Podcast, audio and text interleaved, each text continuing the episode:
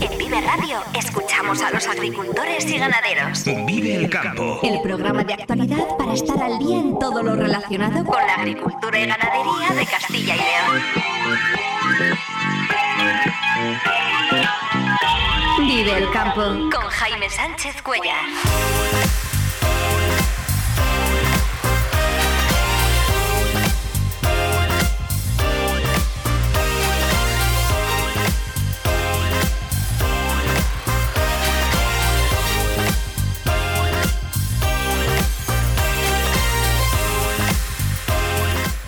Buenos días, esto es Vive el Campo en Vive Radio. Hoy es martes 14 de noviembre y hasta las 7 y 50 de la mañana aquí contamos lo que está pasando en el sector agroalimentario y cómo afecta a los agricultores y ganaderos de Castilla y León. El campo al día, toda la actualidad del sector en Vive Radio.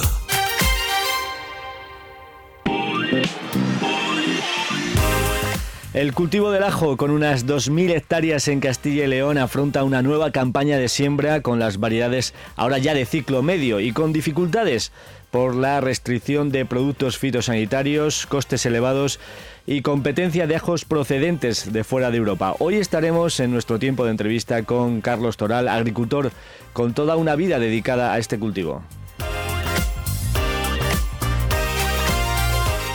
Nueva bajada generalizada de los cereales en la lonja de Salamanca de ayer, especialmente la avena que pierde 7 euros. Cebada y triticale recortaron 3 euros y trigo, centeno y maíz descontaron 2 euros. Hoy tenemos sección de campo digital donde vamos a conocer eh, nuevas tecnologías que mejorarán el cultivo del olivo para predecir enfermedades y saber ya en marzo la producción de la siguiente campaña. Vive el tiempo en Vive Radio. Pero vamos primero a conocer la previsión del tiempo para saber si va a continuar este ambiente templado que comenzó el fin de semana. Lo hacemos con Daniel Angulo. Daniel, muy buenos días. Hola, muy buenos días a todos, Jaime. Buenos días, amigos oyentes de Vive Radio y de Vive el Campo. Y como todos los días en este espacio que nos acerca al campo, también hablamos desde el punto de vista meteorológico lo que nos espera para las próximas horas y de cara también a esta semana. Una semana que, como era de esperar, ha empezado con ambiente templado, con ambiente suave. Ayer fue San Eugenio y nos aconseja el dicho popular, el refrán, que por San Eugenio castañas al fuego, leña en el hogar y ovejas a aguardar. En definitiva, que ya eh, pasada la fecha de San Eugenio, que como digo es el 13 de noviembre, entre San Eugenio, San Alberto Magno, que se va a celebrar mañana, día 15, pues hay que ir preparando ya las cosas, porque en la segunda quincena de noviembre puede llegar el invierno, puede llegar el frío, y de hecho así sucede casi todos los años. Noviembre es un mes que se parece mucho a mayo, solo que en sentido diferente. Mayo suele empezar a veces con frío, con ambiente invernal. Muchos años, el 1 de mayo hemos visto nevar en zonas eh, no zonas montañosas y no tan montañosas. Y luego, sin embargo, a finales de mayo pues ya empieza a hacer calor. Mayo es el encargado de introducirnos en el verano. Pues así lo mismo ocurre con noviembre, que puede empezar muy agradable, aunque este año ha sido un poquito desapacible el día 1, puede empezar con temperaturas suaves, pero ya a final de mes el invierno se suele presentar. Y de hecho, dice el refrán que por San Andrés, que es el día 30, por San Andrés, invierno es. Bueno, lo cierto es que, como digo, también atendiendo un poco a la sabiduría popular, eh, por estas fechas todavía mmm, vamos a tener un poco de tranquilidad porque desde San Martín a Santa Isabel veranillo es. Quiere decir que desde San Martín, que es el día 11, hasta Santa Isabel, que es el próximo viernes 17, pues se suele dar este típico veranillo, este ambiente suave, que este año, por otra parte, que se están cumpliendo muchos los dichos populares y refranes, pues los vamos a tener, porque vemos que las temperaturas van a seguir siendo muy suaves toda esta semana. Incluso el próximo fin de semana podríamos tener temperaturas altas y sol, porque lo cierto es que aunque tengamos ambiente suave, esta entrada de aire húmedo constante en muchas zonas pues mantiene mucha nubosidad de tipo bajo, mucha niebla, mucha humedad y lo que percibimos, la sensación térmica que estamos percibiendo, pues no es de ese ambiente tan agradable. Hay que abrigarse, que nadie se, se ponga el manga corta porque hombre, tenemos una elevada humedad ambiental, la humedad relativa del aire está incluso a mediodía ronda el 80% y eso hace que, como digo, la sensación térmica, a pesar de que ayer se registraron temperaturas altas, por ejemplo, hubo hasta 19,3 en Salamanca, 15, 16 grados en otras capitales de provincia, pero lo que percibimos nosotros es diferente. Hoy, ¿qué va a pasar? Pues hoy va a haber una gran diferencia entre el norte y el sur de la región. Siguen entrando esos vientos, siguen pasando frentes por el norte y siguen trayendo sobre todo aire húmedo a la mitad norte de Castilla y León. Por eso, tanto en las provincias de León, Palencia, Burgos y Soria, pues van a tener mucha nubosidad de tipo bajo, algunas lluvias se esperan también para hoy en la zona del Bierzo, norte de León, mientras que en el sur, ya por Salamanca, por Segovia, Ávila, zona sur también de Soria, incluso zona sur, lo que limita en la zona sur de Zamora, pues van a tener mm, cielos poco nubosos. Habrá muchos bancos de niebla, sobre todo a las orillas de los ríos por la mañana, primeras horas, pero luego digo allí se van a quedar los cielos poco nubosos. Y las temperaturas, bien es verdad que hoy tienden a bajar algo. En Ávila tenemos una máxima prevista de 18 grados, en Burgos estará sobre 16 la máxima, en León habrá 10 grados de mínima, 17 de máxima, en Palencia 9 de mínima, 17 de máxima, Salamanca 10 de mínima, 19 de máxima, igual que ayer, Segovia 9 de mínima, 17 de máxima, Soria 16 de máxima, 8 de mínima, Valladolid 9 de mínima, 18 de máxima y Zamora pues tendrá una mínima, valores previstos de 11 grados y 18 de máxima. Así que, como digo, unas temperaturas que bajan un poquito con respecto a ayer, muy poquito. Se va a mantener sobre todo ese aire húmedo y esa nubosidad de tipo bajo en el norte, menos lluvia que ayer. Ayer llovió por la mañana en el norte, hoy pues mucha nubosidad, pero poca lluvia. Y sobre todo esa elevada humedad ambiental. Para, mm, para hoy, y para mañana, pues más de lo mismo. Siguen los frentes cruzando el norte, seguirán el norte estando muy nuboso, con incluso algunas lluvias. Va a haber en, toda la zona montañosa de León, en toda la zona de la montaña palentina, norte de Burgos también, Merindades, Valle del Ebro, se esperan algunas lluvias el miércoles, mientras que en el resto pues va a haber nubes, nieblas, nieblas, muchas nieblas, sobre todo a primeras horas de la mañana. Y en el sur, ojo la gran diferencia, porque ya digo que va a haber diferencia entre el norte y el sur, y en el sur los cielos estarán poco nubosos, con unas temperaturas que el jueves miércoles van a subir. Para el jueves espera la llegada de un frente, ese sí que nos va a traer más lluvias, lloverá sobre todo en la mitad norte y las temperaturas se mantendrán suaves. Y como digo, hasta el Santa Isabel, hasta el viernes, se va a mantener más o menos este tiempo con estas características que acabo de escribir. Nada más, que tengan un muy buen día. Muchas gracias, Daniel. Este año sí se están cumpliendo los dichos populares, como has dicho, y a la espera de lo que ocurra con ese frente que llega el jueves. Hablamos ahora de mujeres emprendedoras en el medio rural. Ayer se celebró en Madrid la jornada Crecemos Juntas, organizada por el Ministerio de Agricultura y CaixaBank, y donde se dieron a conocer casos de éxito de mujeres que han puesto en marcha eh, su propio negocio y que sirven de inspiración para otras mujeres. Uno de los ejemplos fue el de Raquel Arranz, responsable de la quesería artesanal de Sacramenia en Segovia, una aventura que comenzó hace 24 años. Realiza 20 tipos diferentes de yogures y para ello utiliza leche de oveja cruda y también leche de burra de la raza zamorana leonesa que se encuentra en peligro de extinción. De hecho, es la única quesería en España que elabora eh, yogures con leche de burra. Que innovar en el medio rural es duro, es difícil. Y una de las cosas más duras que yo me he encontrado ha sido la soledad si se dan cuenta, he dicho me he encontrado, he hablado en pasado, porque aparte de la receta de los yogures, también tengo la receta para esta solución. Y es Eres la Repera. Eres la Repera es una comunidad de mujeres que decidimos crecer en lo rural y evolucionar en lo digital, porque nosotras también queremos ese trocito de la tarta que es Internet. Asimismo, también se estrenó el documental eh, Creciendo Juntas, un trabajo que muestra el ejemplo de cuatro mujeres que han sabido hacerse un hueco en sectores tradicionalmente masculinos y en el que su papel resultaba eh, secundario o invisible. Y un último apunte porque mañana termina el plazo para obtener el 5% de descuento en el seguro de herbáceos para cereales, cereales de invierno, leguminosas y oleaginosas para aquellos agricultores que contrataron los módulos 1 o 2 en secano en la anterior cosecha y ahora lo renuevan. A partir de esta fecha, a partir de mañana, el periodo para contratar las modalidades de otoño del seguro continuará abierto, si bien ya no, contará, no se contará con esta bonificación. Son las 7 y 21 y 20 minutos de la mañana. Vive la entrevista del día en Vivo el Campo.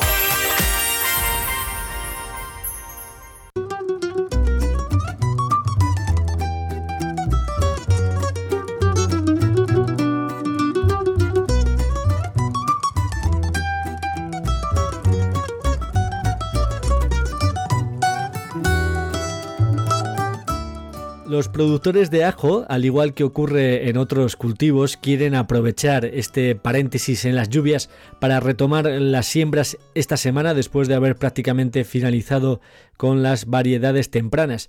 Castilla y León ha contado con casi 2.000 hectáreas de ajo en la última campaña que terminó en verano, sobre todo en la provincia de Valladolid con 1.100 hectáreas y en Segovia con 340 hectáreas. Según los últimos datos del Ministerio de Agricultura, una tendencia eh, ligeramente al alza que contrasta con la caída en España, como luego veremos. Nos hemos trasladado hasta la aldea de San Miguel, en Valladolid, para hablar con Carlos Toral, agricultor en activo de 72 años de edad, uno de los principales productores de ajo en la comunidad, para poder preguntarle cómo viene la campaña. Este año empezamos en buena época debido a las lluvias de agosto que nos dejó preparar en septiembre y sobre el 25 de septiembre se empezó a sembrar el ajo temprano. Yo entiendo, en su mayoría quedó sembrado, me refiero a temprano a los sprint, sprint blanco y sprint violeta. Ha quedado una pequeña parte en algunas, en algunas explotaciones, pero es, es, significativo. O sea, en cuanto al temprano, pues yo creo que se ha realizado buena siembra y ha ido bien. La siembra ha ido bien. Ahora esperar a ver qué pasa con el siguiente ciclo y luego con el siguiente ciclo. El siguiente ciclo es el, ajo medio, de ciclo medio, ¿no? ¿Ese cuando empezaréis a, sembrarlo? Cuando esté la tierra disponible, ¿no? Pero en estos días ya. Sí, ahora mismo cuando hablamos de ciclo medio, que esto ha cambiado de unos años para acá, nos ha cambiado debido a las necesidades del mercado, a las exigencias del mercado, se han tenido que buscar variedades que anteriormente no se sembraban aquí y ahora sí que se están sembrando. Cuando nos referimos al ciclo medio es el autóctono, el blanco autóctono de Castilla-León, que es a nivel nacional, pero es en Castilla y León. Ya se debería de estar sembrando, se empezará en breve cuando la tierra esté buena. Ha llovido bastante, hay que esperar a que tenga tempero en condiciones y esté eh, la tierra eh, en condiciones de poder sembrar. Ya se empezará. Y luego ya el tardío, ¿hasta qué fechas eh, os pasáis sembrando el ajo? Pues mira, luego el ajo tardío, que es el, morado de Cuenca, que es normalmente, aunque haya otras pequeñas variedades muy poco conocidas, es específicamente morado de Cuenca es lo normal, aquí en la zona nuestra es últimos de diciembre o enero, que se puede extender como se extendió el año pasado por condiciones climatológicas o climáticas, que llovió mucho y se terminó de sembrar en febrero. Pero lo normal es últimos de diciembre, mediados de, enero. ¿Cómo terminó la campaña pasada, Carlos? Eh, ¿Qué tal fue la campaña pasada? Pues eh, no sé, hay que reconocer que dentro de que teníamos buenas producciones fue un desastre. Fue un desastre debido o por consecuencia, consecuencia de las últimas lluvias, que al ajo, al sprint, a los sprints, les afectó de tal manera que se quedó un 80% de la producción de sprint se quedó en campo. Se deterioraron las capas, fue un desastre, hubo siniestros totales y se quedaron en campo se cosecharon y como tienen que permanecer unos días en campo, ¿no? Vinieron las lluvias y, se dañaron. ¿No fue por eso? Porque fue? al contrario. Ah, vale. No se pudieron cosechar. Ah, vale. No se pudieron cosechar porque cuando estaba bueno para, estaban en su punto para la recolección, empezó a llover, no se podía entrar por el barro, no se podía entrar y claro, cuando el ajo está maduro y llueve 8 días, 10 días, 15 días, o un mes que llovió, que tuvimos la mala suerte para unos, para mala suerte para el cereal o para otros cultivos, joder, eh, vino Dios a ver el agua, pero al ajo le deterioró de tal manera que no se podían coger y los que cogían como las túnicas que les cubren, el agua las destruye, no tienen, no tienen valor de mercado. Total que hubo que dejarles en campo eh, nosotros concretamente dejamos 70, 80 hectáreas, o sea, fue un desastre. ¿Y los precios eh, acompañaron o no acompañaron? Pues los precios muy poco, acompañan muy poco, porque la presión que tenemos no es que aquí haya buena cosecha o mala, se coja bien, se coja bien, mal, se coja no, es una dependencia total del exterior, concretamente China.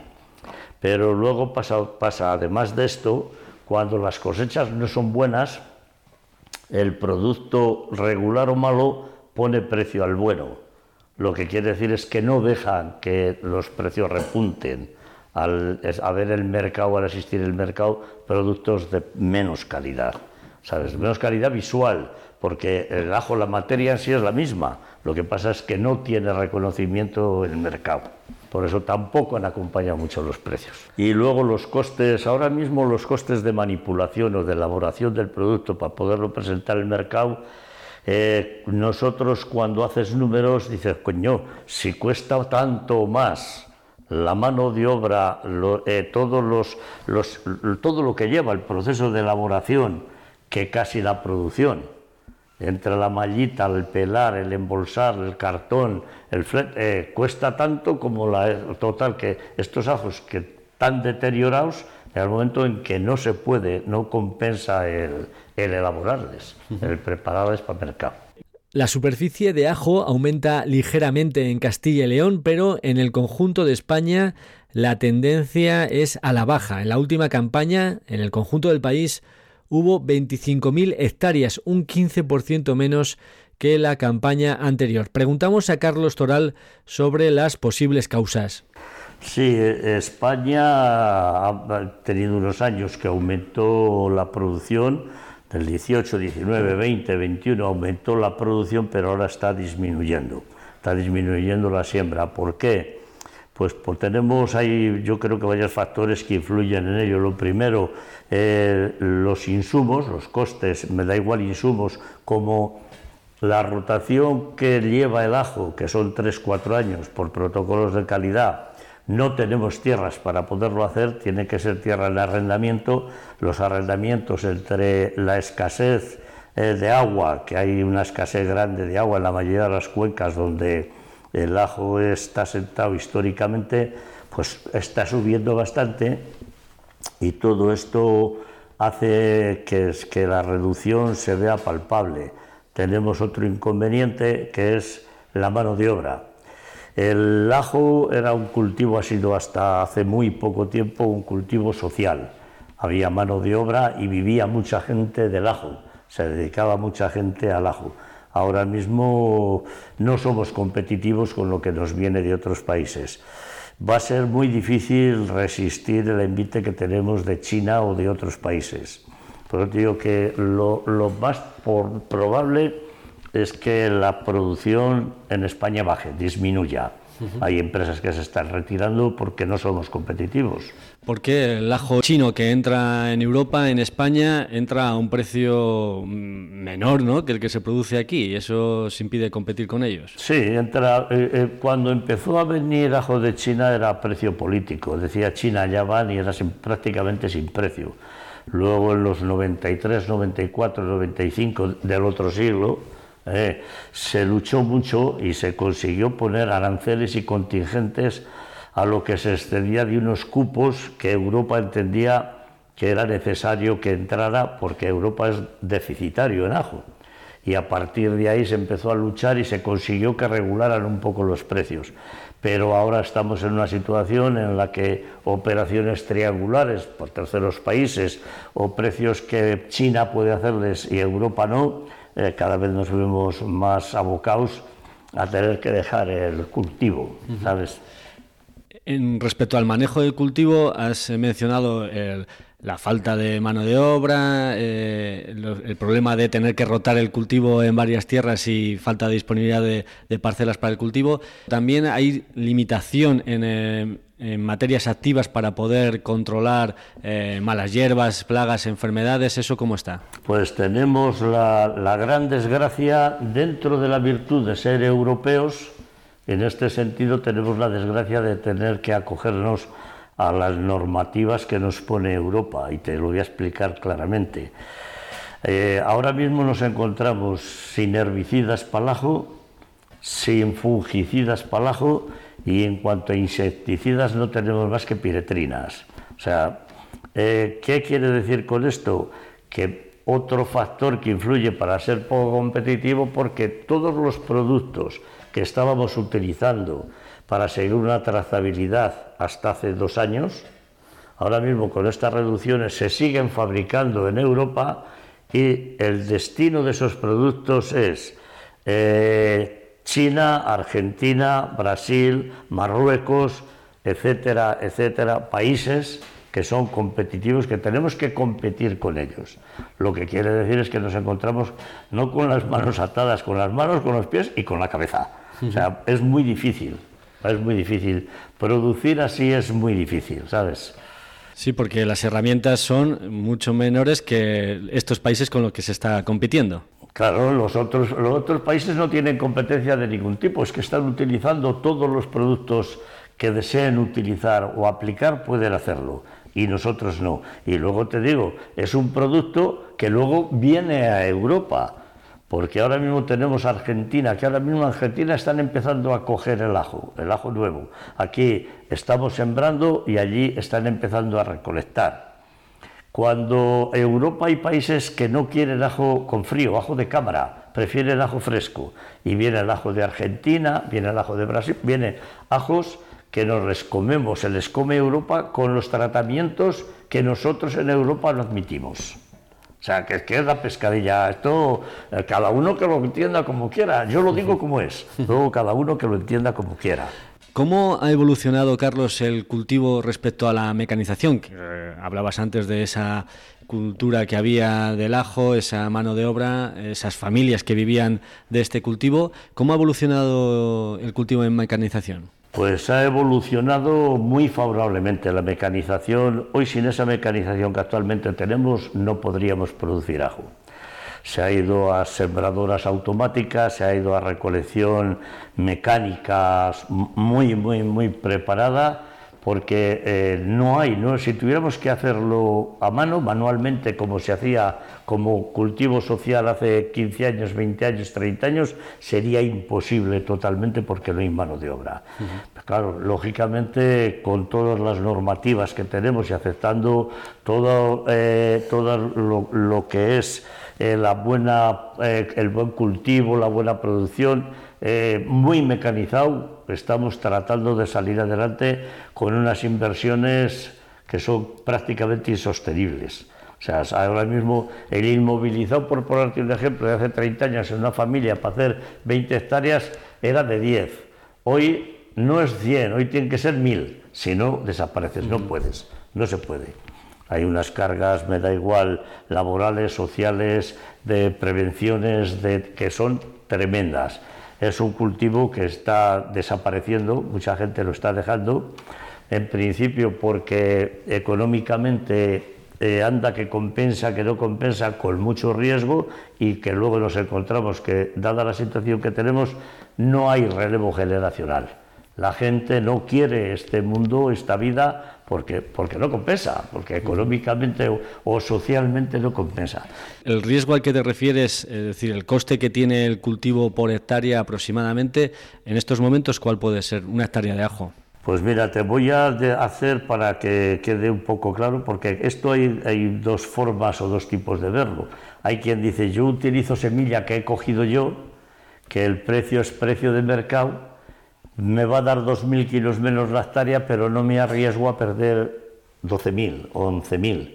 Y otros que van, lógicamente, para poder estar y hacer buen cultivo a semillas certificadas, o que hay gente que coge una semilla certificada y como mucho lo reutiliza otro año con lo que denominan un R2, que ya está cargado de virosis o que está cargado de patógenos que puedes eh, encontrarte un palo bueno sí, que el rendimiento y puede, haber una diferencia entre uno y otro a lo mejor de 3.000 euros hectárea, de utilizar una semilla a utilizar otra. Una a lo mejor con 2.000 euros o 2.500 lo hace y otro se van a 5.000. Para que tengas un ejemplo, Planasa es una empresa que está ubicada en Castilla-León, que vende semilla o tiene semillas eh, libre de virus, semillas libre de virus, Eh, y son 320, 330, 340. Francia lo manda a 380, 370, 390, a 4, de, función uh -huh de las variedades y una hectárea menos de 1.500 kilos, entre 1.500 kilos y 1.800, no se siembra. En la siembra. Que la, semilla es eh, la clave, digamos, el coste, de, el coste de la semilla es la clave para, y la base del cultivo. Los arrendamientos, antes había arrendamientos de 700, 800 euros hectárea, que tú montabas tu cobertura, porque tal, y ahora mismo, como ni hay mano de obra para montar esas coberturas, ni luego para retirarlas, te vas a pivo y ahora mismo con la escasez que hay, o la demanda de que con lo que comentábamos que la gente se está trasladando de sur y centro al norte, pues ahora mismo los arrendamientos pues se pueden cifrar entre 2.500 y 3.000 euros hectárea. Porque están viniendo cultivadores eh, de Castilla-La Mancha, de Andalucía, a, cultivar aquí a Castilla y León. Por, Dadas las circunstancias de la, escasez de aguas, de agua que, que tenemos, las pluviometrías ahora mismo en Andalucía eh, son menores, en Castilla-La Mancha están siendo menores y como no se tiene la garantía de agua, nadie se arriesga a sembrar unas hectáreas de ajo que el coste final son 10 o 12 mil euros a no cogerles, a que no llueva y no les coja. ¿Qué hacen? Desplazarse. Las claves del manejo del cultivo hacer una buena siembra, como en todos los cultivos, y qué otras dos, tres cosas, eh, con toda tu experiencia, nos puedes comentar de claves para tener una buena cosecha de ajo. Lo primero, preparación de suelo, o sea, una preparación de suelo que sea una cama de suelo preparada exquisitamente. Luego las semillas, que sean semillas, nosotros no sembramos nunca una semilla que no sea libre de virus, nunca, y luego pues estar muy pendiente eh, te digo, es muy difícil porque ningún año es igual, pero estar muy pendiente de los laboreos que tengas que hacer, de los tratamientos dentro de lo que te dejen, de lo que esté permitido poder hacer y la pluviometría, estar muy pendiente, muy pendiente, muy pendiente de los, de los riegos, ¿sabes? Y saber exactamente cuándo tienes que cortar ese riego para la recolección lo fundamental, el ajo le puedes traer más regado, menos regado, que la producción va a ser un poco mayor, un poco menor, pero de cara a la recolección es fundamental. Para obtener una buena calidad es fundamental estar muy pendiente de esa pluviometría de última hora. Y luego, lógicamente, pues la preparación de recogida. La recogida ahora mismo se va aquí a corte directo en campo, a corte directo se corta tallo y los secados. Tienes que tener, estar preparado para poder secar, evacuar la humedad del ajo lo antes posible. O sea, eso está clarísimo para que no pierda vista, para que las capas no se tomen. Hemos hablado hoy con Carlos Toral, agricultor veterano de Valladolid, dedicado toda la vida al cultivo del ajo. ¿Cuántos años realmente dedicados a este cultivo? Pues si fuera como los de antes, diría, nací entre los ajos. Eh, no, toda la vida el mayor o menor escala toda la vida. Hemos dado un salto luego cuantitativo hace unos años porque si no, para todo tienes que tener la unidad mínima para poder estar. Y luego la mecanización, para poderla amortizar y que te sea rentable, tienes que ir a cantidades que te permitan eso. O sea que el volumen de ventas eh, tiene que ser lo suficientemente fuerte, entre comillas fuerte, cada uno acorde a su explotación, para poder amortizar las inversiones que haces. Te digo que es, es toda la vida. Agricultor, Florimón Desprez te recomienda el trigo filón. Filón, calificado por el proyecto Life Nadapta como el todoterreno de los trigos. Filón, gran adaptación en secanos y altísimo potencial en regadío. Florimón Desprez, seleccionando las semillas de mañana frente al cambio climático. 32 jornadas gastronómicas de caza en el restaurante La Matita. Hasta el 3 de diciembre, venga a degustar nuestras especialidades con la mejor carne de caza. En Collado Hermoso, restaurante La Matita. Vive el campo con Jaime Sánchez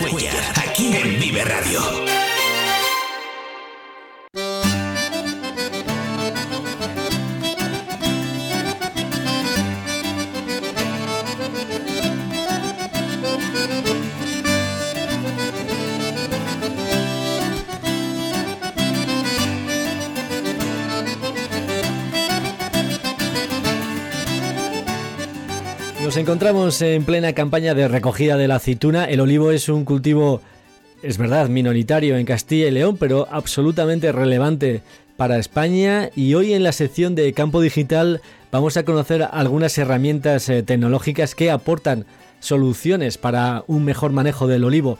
Nos lo cuenta ya Adrián Rincón, director de operaciones de campodigital.es. Adrián, eh, muy buenos días. Muy buenas, Jaime. Pues sí, hoy vamos a hablar de dos herramientas tecnológicas muy interesantes que nos van a ayudar con la gestión de nuestros olivares. Vamos con la primera noticia sobre una herramienta que detecta las plagas en el olivar antes de que se produzcan. Así que eh, proporciona una información privilegiada para poder actuar ante los problemas, ¿no? Pues así es, Jaime. Se llama Cropping View y bueno, realmente es, una revolución total eh, en el cuidado del olivar. O sea, imagínate poder prever infecciones hasta 15 días antes de que ocurran. Pero es que esta herramienta no solo detecta esas enfermedades, sino que también nos ayuda a tomar decisiones sobre los tratamientos necesarios en caso de que ocurran las mismas.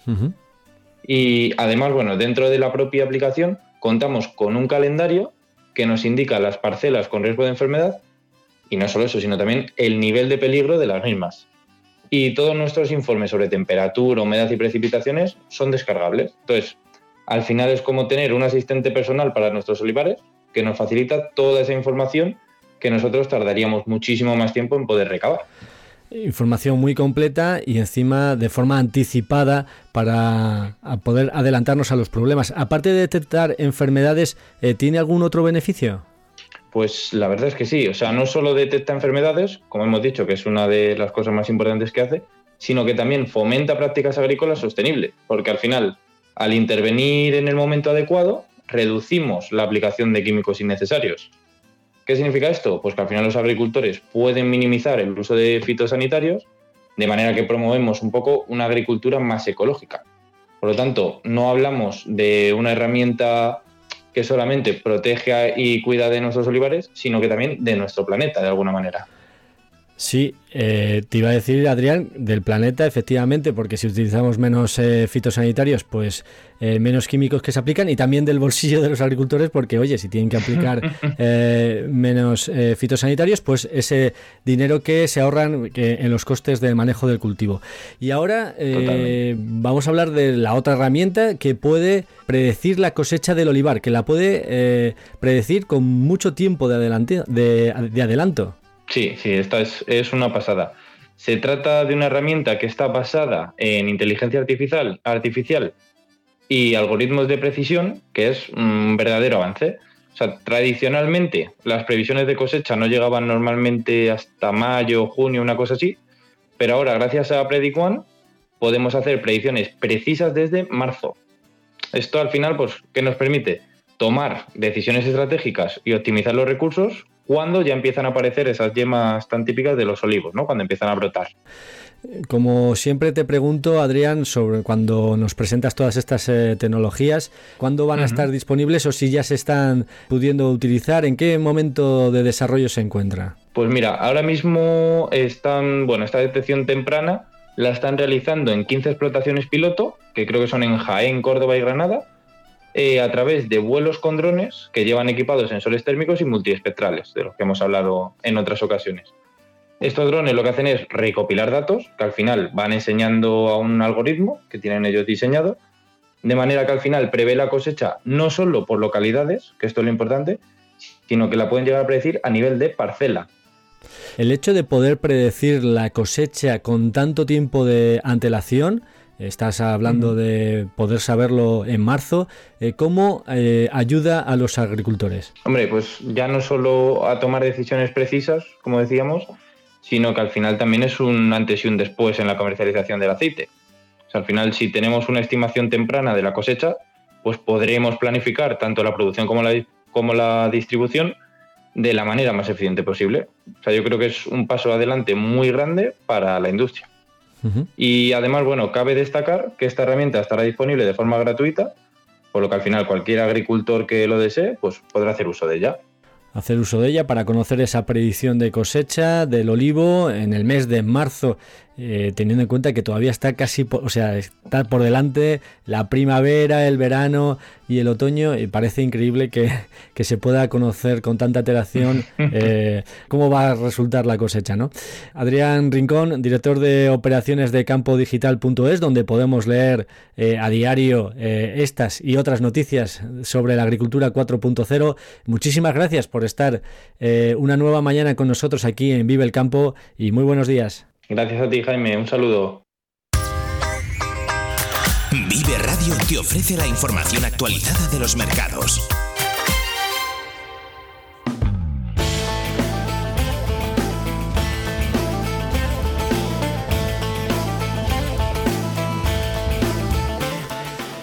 Nueva bajada generalizada de los cereales en la lonja de Salamanca ayer, especialmente la avena que pierde 7 euros, la cebada, el triticale recortaron 3 euros y el trigo, el centeno y el maíz descontaron 2 euros.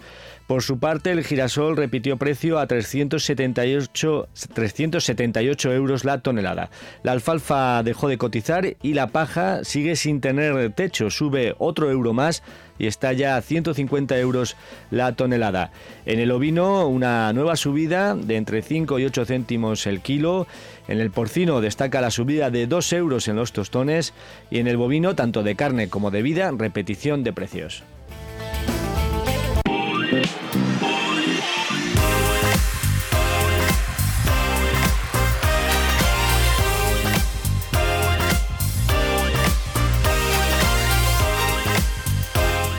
Y antes de despedirnos, cuando son las 7 y 46 minutos de la mañana, repasamos los titulares del día. Suben las siembras de ajo en Castilla y León con unas 2.000 hectáreas en la última campaña, cuando en el conjunto de España han bajado un 15% por la restricción de productos fitosanitarios, costes elevados y competencia de ajos procedentes de fuera de Europa. Hay productores de Castilla y La Mancha y Andalucía que están subiendo a sembrar a Castilla y León buscando disponibilidad de agua. Las pluviometrías ahora mismo en Andalucía eh, son menores, en Castilla-La Mancha están siendo menores y como no se tiene la garantía de agua, nadie se arriesga a sembrar unas hectáreas de ajo que el coste final son 10 o 12 mil euros a no cogerles, a que no llueva y no les coja. ¿Qué hacen? Desplazarse. La jornada Crecemos Juntas da a conocer en Madrid historias de éxito de mujeres emprendedoras en el medio rural. Una de ellas ha sido Raquel Arranz, de la quesería artesanal de Sacramenia, en Segovia. Que innovar en el medio rural es duro, es difícil. Y una de las cosas más duras que yo me he encontrado ha sido la soledad. Si se dan cuenta, he dicho me he encontrado, he hablado en pasado, porque aparte de la receta de los yogures, también tengo la receta para esta solución. Y es Eres la Repera. Eres la Repera es una comunidad de mujeres que decidimos crecer en lo rural y evolucionar en lo digital porque nosotras también queremos ese trocito de la tarta que es Internet. Agricultor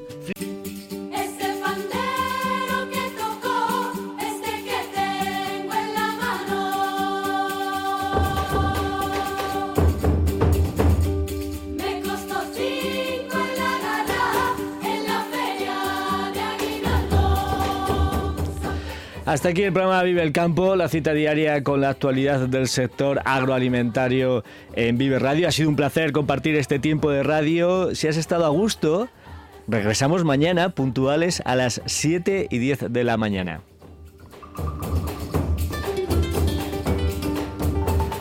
Un saludo de Ángel de Jesús en el control técnico y de quien nos habla Jaime Sánchez Cuellar. Ahora, en un minuto, servicios informativos aquí en Vive Radio. Feliz jornada a todos los que vais a disfrutar hoy del campo. Muy buenos días.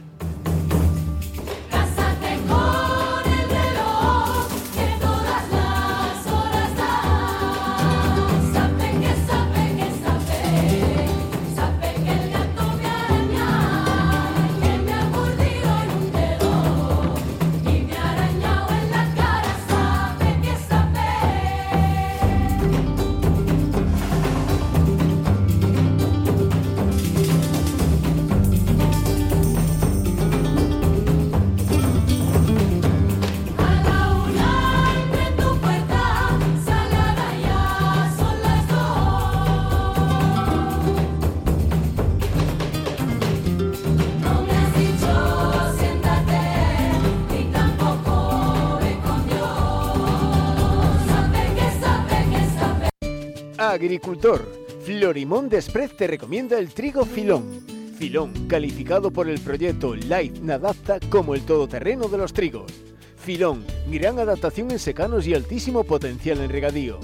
Florimón Desprez, seleccionando las semillas de mañana frente al cambio climático.